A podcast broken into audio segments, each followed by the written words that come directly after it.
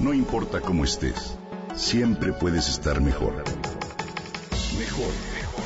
Con Reavivadas.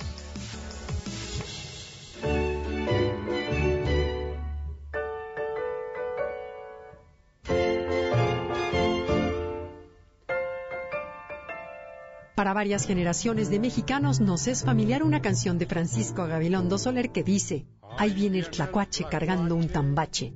Pero, ¿conoces tú a este peculiar animalito al que hace referencia nuestro grillito cantor? Aquí pues te platico de él y de algunas de las cosas que lo convierten en una criatura especial. Su nombre deriva de la palabra náhuatl tlacuatzin, que significa el pequeño que come fuego ya que según las leyendas indígenas tradicionales, él le robó el fuego a los dioses para entregárselo a los humanos.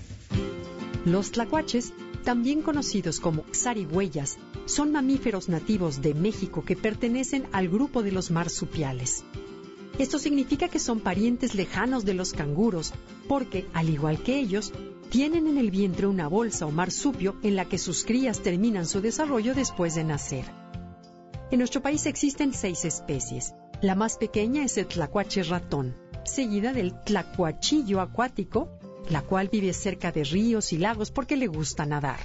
Luego tenemos el tlacuache común, al tlacuache norteño, el tlacuache dorado, y por último al tlacuache de cuatro ojos bautizado así por dos manchas oscuras que tiene en la cabeza. Los tlacuaches son criaturas arborícolas, comunes en todo el territorio nacional en ecosistemas tropicales y templados, pero también en las zonas urbanas a las cuales se ha adaptado de manera excepcional. Su cuerpo es robusto y mide de 15 a 50 centímetros de longitud según la especie, con la cara puntiaguda, orejas lampiñas, una cola larga y pelona que les sirve para columpiarse y escapar ágilmente. A las crías les ayuda para afianzarse al cuerpo de su mamá mientras ella las transporta. Sus patas son pequeñas y acaban en una garra que asemeja a las manos con un dedo oponible similar al pulgar. Su pelo es largo y áspero, de color pardo rojizo a blanco grisáceo, con las puntas blancas. Bueno, pues a pesar de tener mala vista, son seres muy astutos que al sentirse amenazados se hacen los muertos. Con ello, sus depredadores pierden interés y eso les da la oportunidad de escapar. Se alimentan de frutas, insectos, reptiles, anfibios y huevos, pero también de los desechos de nuestra comida. Así nos ayudan a eliminar la basura orgánica y a controlar las plagas. Normalmente son de hábitos nocturnos, así que encontrarlos de día puede implicar que están hambrientos, enfermos o heridos. En cualquiera de estos casos, no los debes manipular sin saber cómo hacerlo. Son seres solitarios, excepto en las temporadas de reproducción, que suelen presentarse dos veces al año. El periodo de gestación dura de 13 a 17 días y las hembras pueden parir hasta 20 crías.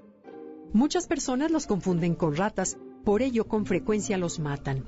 Igualmente algunos peleteros los sacrifican para aprovechar su piel y algunos curanderos para obtener su grasa y carne que utilizan como remedio para diversos males. El señor Tlacuache compra cachivaches. Además, la destrucción de su hábitat afecta a las poblaciones naturales, en particular del tlacuachillo acuático, que se encuentra en peligro de extinción. Si esta información te gustó, compártela.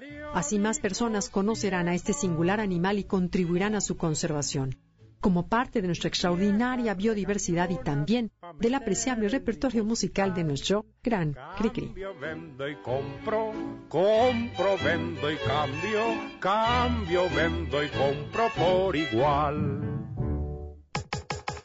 Comenta y comparte a través de Twitter.